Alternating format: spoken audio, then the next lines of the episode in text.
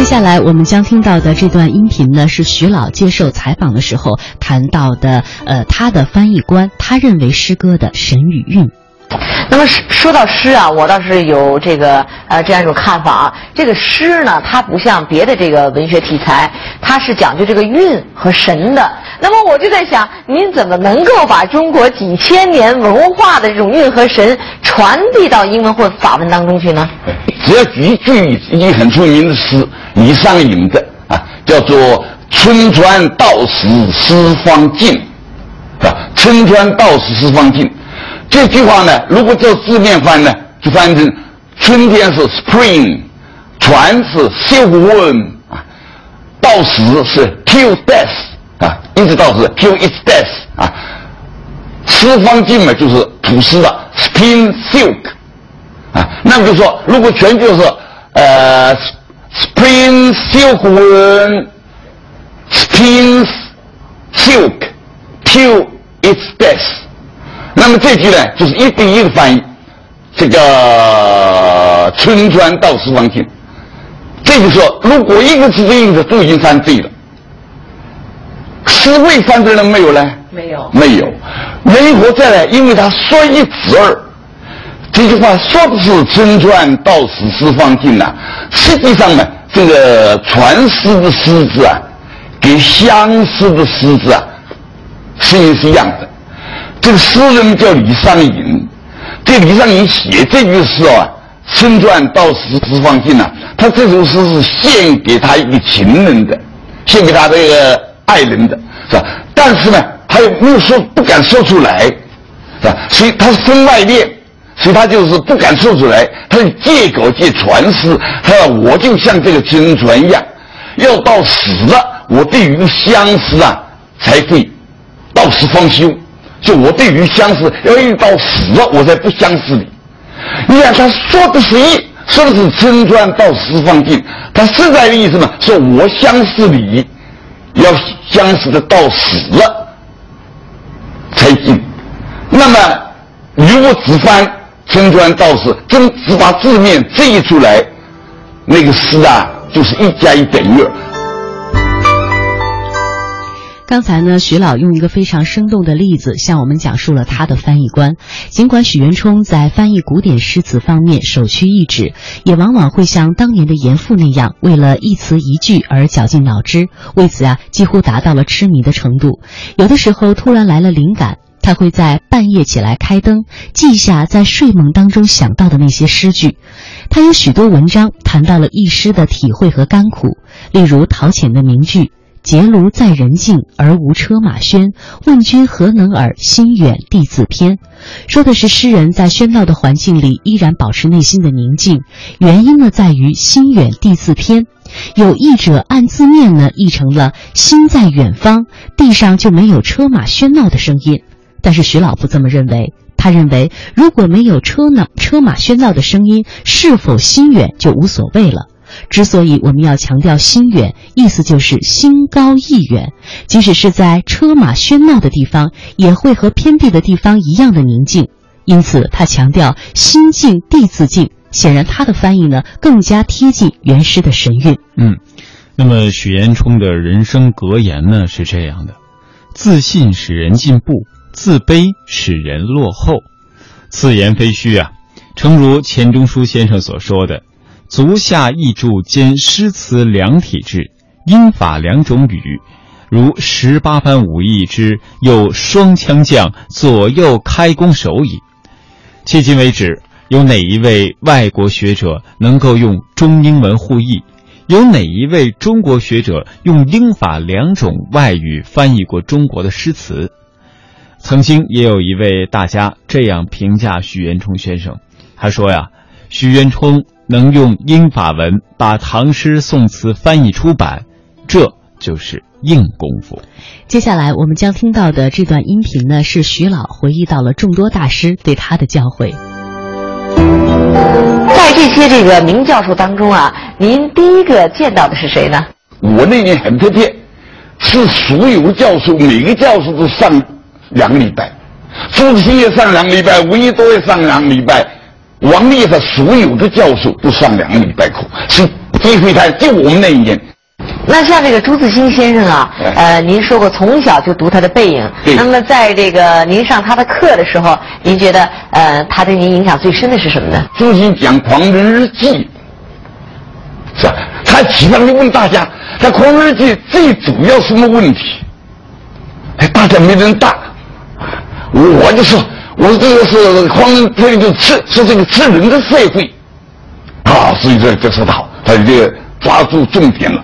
我我这个对朱熹印象最深的就是这一次，我听他的跟我说嘛，哎，他他他讲《狂人日记》，我说这《狂人》，但是作为学生呢，还是需要鼓励，需要表扬，就会更更是成绩一点。我听说呀，闻一多先生讲这个唐诗啊，应该说是这个天下第一。那么我特别想知道。他在讲唐诗的时候，他的独到之处是什么呢？因为文先生不但是会讲诗，他会画画，他诗画合一，所以他这讲出来呢，就诗中有画，画中有诗。那您能举个例子吗？给您印象比较深的。朝辞白帝彩云间吧。朝辞白帝彩云间。是写那个白帝嘛？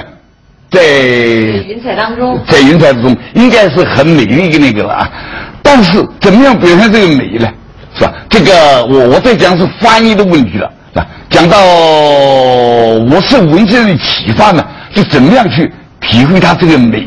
林先生怎么启发您的呢？用英文的呢，彩云之翻成 colored cloud，是吧？五彩的云。那么这就大概是像科学了。是吧？有颜色的云呢，这就不像是文学，就只有科学味。这个东西呢，就是说美、说说彩而不彩。溯华夏五千年，英才辈出；激扬文字，书写风流；跌宕声韵，记录千秋；征战沙场。气吞山河。这里是香港之声，中华人物。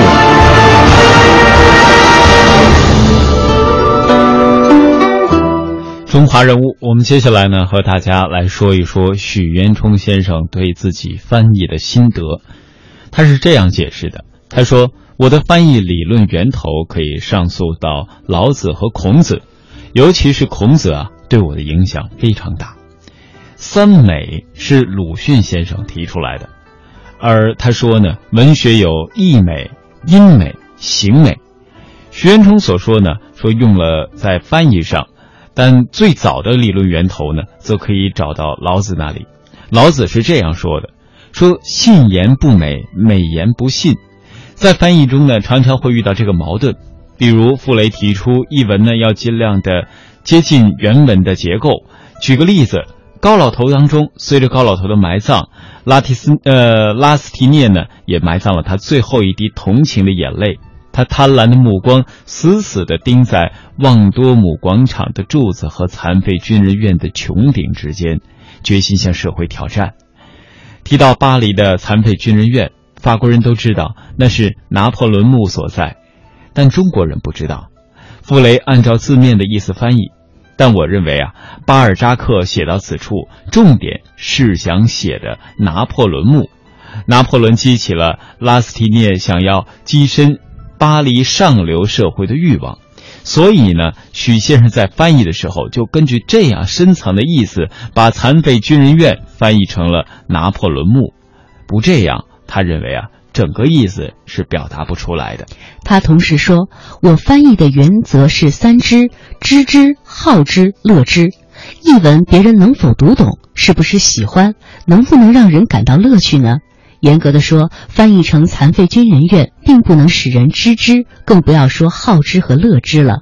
三知是翻译的目的论，源自孔子说的：‘知之者不如好之者，好之者不如乐之者。’”如果翻译能够让人感到乐趣，这样才达到目的。中国文化最重要的一点是使人乐之，《论语》首句“学而时习之，时习之，不亦乐乎？”中国读书人也好，做人也好，重乐。生活是追求幸福，这一点很高。西方是罪感文化，在圣经当中说，上帝有智慧之果，人吃了就犯罪。人到世界上来，有了知识就有罪了。翻译呢是要把中国智慧介绍给西方。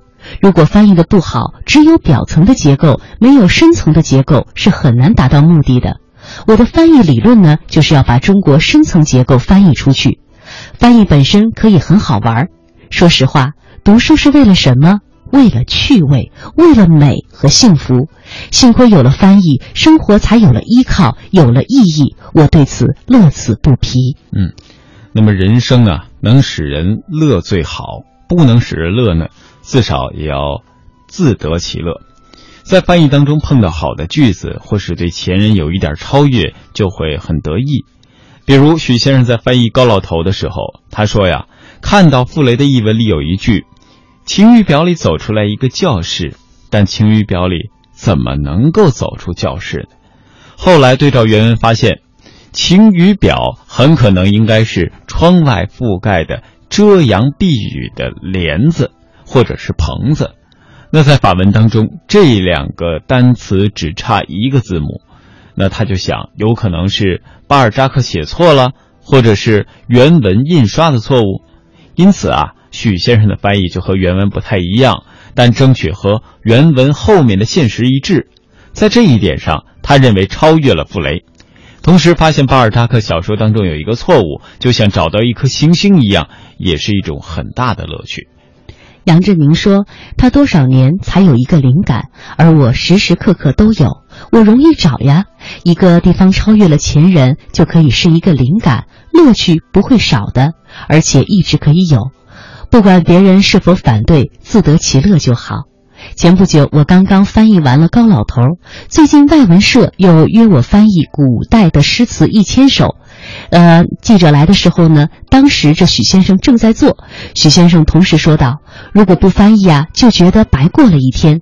生活着，总得有点成果，对得起人。”我们这一代人从不容易的经历当中走过来，一定要做出点成绩，要对得起国家，对得起人民，使国家在世界上站得起来。中国人不比外国人差，甚至有些地方超过外国人，这本身也是一乐。孔子说：“学而时习之，不亦乐乎？”得到知识，并且把知识付诸实践，是一种乐趣。其实这句话就可以总结我的一生。钱钟书给您留下的印象是什么？才，天才。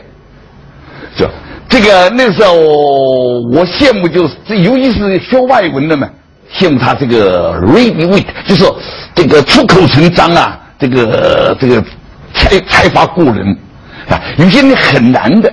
我如果举个例子说，金岳霖也是很著名的一个学者，哲学哲学家，是吧？哎，他也当时翻毛泽东选集的时候啊。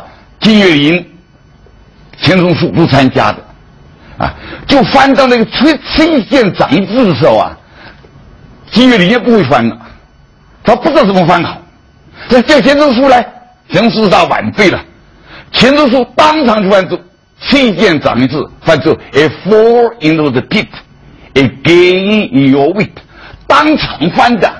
哈，这个当场就是不得了了。一下这个神就出来，他哎不，他这个地不不但翻倒也快，这个就是连金岳霖都佩服了。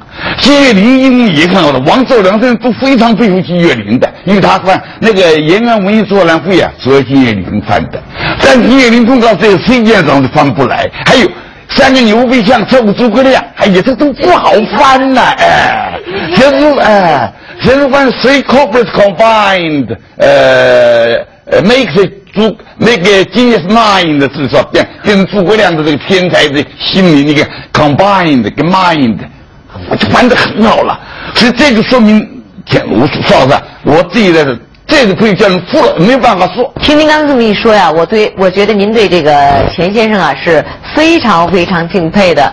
那么这个钱先生作为这个中国翻译界的一个泰斗啊，他有这样一个理论，跟您正好是相反的。他认为这个诗啊是不能翻的，翻过的诗不是坏诗就是歪诗，因为他认为在翻译的过程当中呢，有很多东西是流失的。钱先生这个理论呢？他好翻译的诗啊，不是坏诗就是歪诗嘛。这个原因何在呢？就是因为他认为翻译啊，重要是真。他给我还说过一句话了，他说翻译两难呐，不是得罪诗，就是得罪翻译。为什么呢？因为翻译要求真，诗呢要求美。啊，他说你要真就不能美，要美就不能真，是两难了。所以他这两难之间呢，我承认失败，其实他承认失败。我是失败主义者。徐老，我听说啊，这个您对这个钱钟书先生翻译的这个毛泽东诗词啊，有不同的看法，所以呢，您又把这个毛泽东诗词翻译一遍，并且呢，寄给了钱先生。那么，首先我想知道的是，呃，您觉得您翻译的这个毛泽东诗词和钱先生的这个不同之处是在哪里？呃，一个最显明的就就就是他重真，我重美。溯华夏五千年，英才辈出；激扬文字，书写风流；跌宕声韵，记录千秋；征战沙场，气吞山河。这里是香港之声《中华人物》。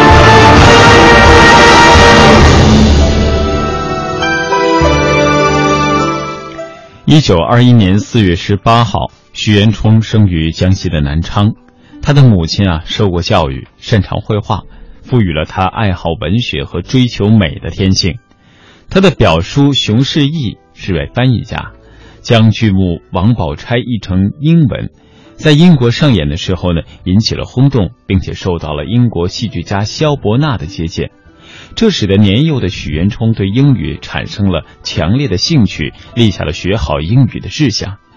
他在当地最好的省立南昌二中上学的时候，英语成绩就已经出类拔萃了，并且在一九三八年以第七名的优异成绩考入了国立西南联合大学的外文系。西南联大虽然在一九三七年九月刚刚成立，在八年抗战期间的环境是极为艰苦的，但是由于名师荟萃、学风民主，因而成为了当时中国最好的大学之一。杨振宁甚至认为它可以算是世界一流的大学。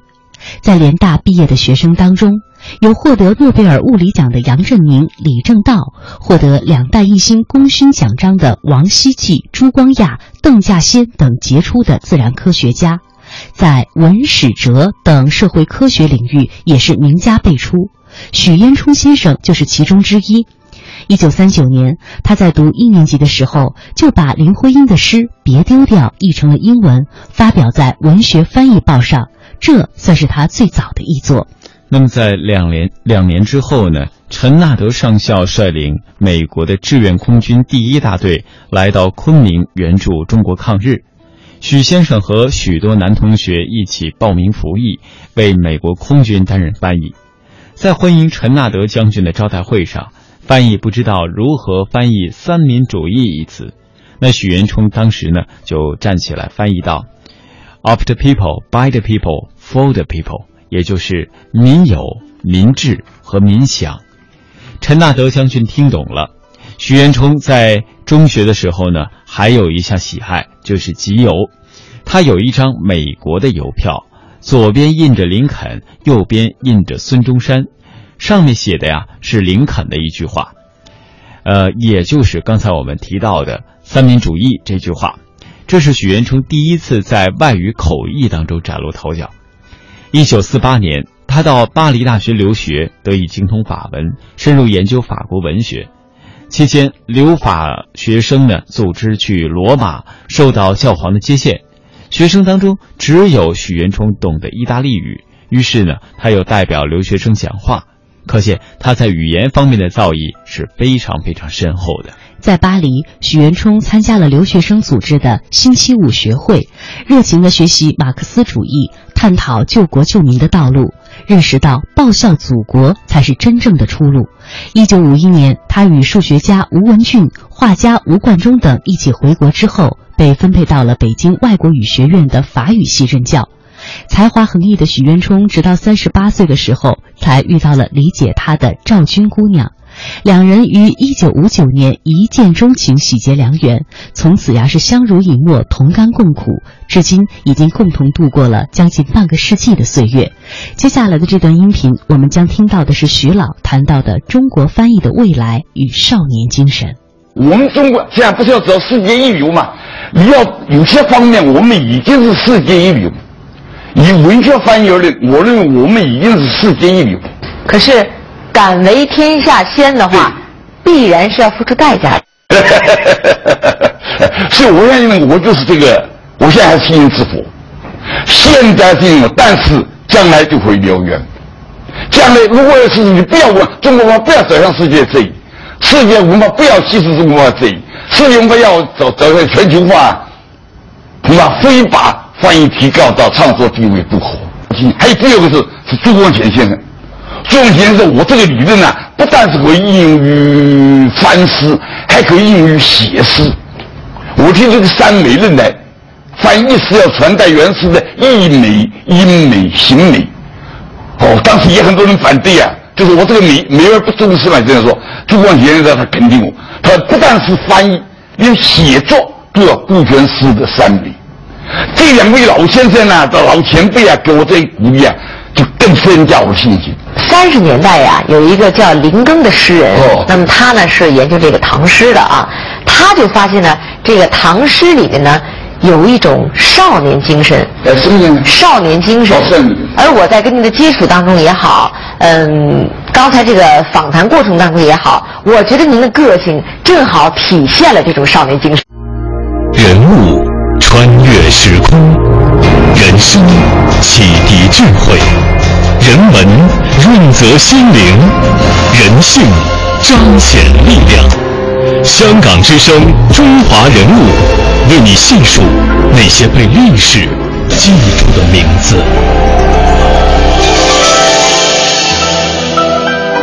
这是今天的中华人物，我们和大家一起走进的翻译大家许渊冲。非常感谢各位的收听，我们下期节目再会。下期节目再会。